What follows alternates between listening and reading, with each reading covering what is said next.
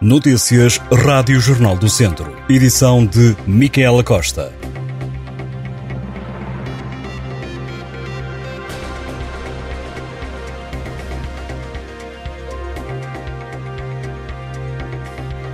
O concurso público internacional para uma intervenção no IP3 no troço entre Santa Combadão e Viseu foi lançado esta segunda-feira. Segundo o Ministro das Infraestruturas, João Galamba, espera-se que a obra arranque no final do próximo ano. O Ministro considera que esta é a intervenção mais relevante no IP3 e uma obra desejada há muito pelas populações locais e também pela região. Em causa está a ligação entre Santa Combadão e Viseu, com perfil de autoestrada, ou seja, duas faixas de cada lado. O Governo prevê a adjudicação da obra durante o verão do próximo ano. Já o prazo de execução estará dependente da disponibilidade para introduzir maiores ou menores constrangimentos no trânsito local. João Galamba já tinha dado no Parlamento a garantia de que as obras no IP3 iriam avançar em 2024. A empreitada, que já tinha luz verde do Ministério das Finanças, conta com um investimento previsto de mais de 130 milhões de euros. O procedimento já foi publicado em Diário da República. Segundo o Ministério das Infraestruturas, esta será a primeira de três intervenções previstas no IP3, prevendo-se ainda que o investimento total ronde os 300 milhões de euros. A Câmara de Sinfães quer comprar 100 casas para o arrendamento no Conselho. A medida integra a estratégia local de habitação do município. A oferta pública de aquisição abrange um total de 40 fogos habitacionais já edificados e que estão em boas condições de conservação e prontos a habitar, sem necessidade prévia de realização de obras de reabilitação.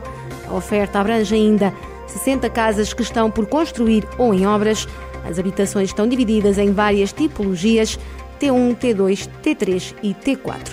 Para adquirir as casas, a Câmara recebeu um financiamento de mais de 10,6 milhões de euros por parte do programa Primeiro Direito.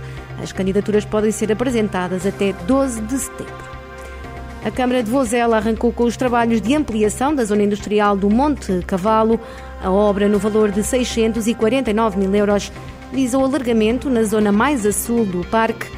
Com esta empreitada, o município pretende alargar o número de empresas alojadas no parque industrial, disponibilizando uma nova área com diversos lotes infraestruturados e que irá permitir a instalação de novas empresas e criar mais postos de trabalho. Nesta altura estão a ser feitos trabalhos de movimentos de terra. A obra resulta de uma candidatura a fundos comunitários através do programa Centro 2020, com uma taxa de financiamento de 85%. A RiFood Viseu está à procura de voluntários para este verão. A instituição que apoia pessoas carenciadas da região com bens alimentares reconhece que a ausência de voluntários no período de férias condiciona o trabalho de apoio alimentar aos beneficiários. A ReFood está assim a lançar a campanha Voluntariado nas Férias, onde desafia empresas a cederem colaboradores para fazer voluntariado corporativo.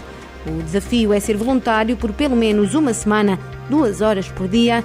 A campanha arrancou esta segunda-feira e prolonga-se até 17 de setembro. As inscrições já estão abertas. A ReFood apoia em Viseu 115 famílias, num total de 350 pessoas, sendo que 112 são crianças. A PSP de Viseu deteve dois automobilistas por conduzirem alcoolizados. Um homem de 27 anos foi detido após superar o balão e acusar 2,16 gramas de álcool no sangue. Já um homem de 41 anos acusou uma taxa de 1,33. A PSP de Viseu teve ainda uma mulher de 48 anos que se recusou a efetuar o teste de alcoolemia. A mulher conduzia um veículo elétrico. A Tunadão 1998 do Instituto Politécnico de Viseu participa este sábado na semifinal do programa Estrelas ao Sábado da RTP1. O grupo chegou a esta fase depois de ter conseguido passar numa primeira ida ao programa que visa divulgar e premiar a música tradicional portuguesa. Após as atuações de todos os concorrentes, serão selecionados cinco para mais uma atuação e destes apenas um vai chegar à final através de votação do público. Para chegar à grande final, o grupo pede ao público para que ligue e vote. A Tonadão, constituída atualmente por mais de 100 participantes, apresentou-se pela primeira vez nos palcos em maio de 1998, na Semana Académica de Viseu. O grupo também organiza todos os anos o Festival Cidadão, que reúne tunas de todo o país em Viseu. O Termas Hockey Clube já se encontra a preparar a próxima época, depois da despromoção à terceira divisão do Campeonato de Hockey em Patins.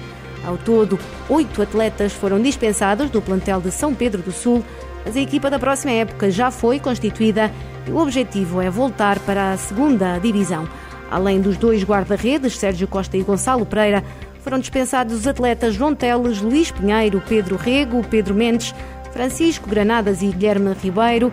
Segundo o presidente do clube, Tiago Ferreira, a quebra do vínculo deve-se a várias razões.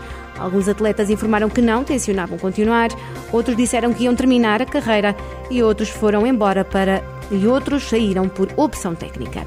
O plantel da próxima temporada já se encontra definido, ainda que não tenha sido anunciado, e a maioria dos atletas é oriundo da Zona Norte, conhecida a par da linha de Cascais pelas melhores escolas de hóquei em patins do país. Estas e outras notícias em jornaldocentro.pt.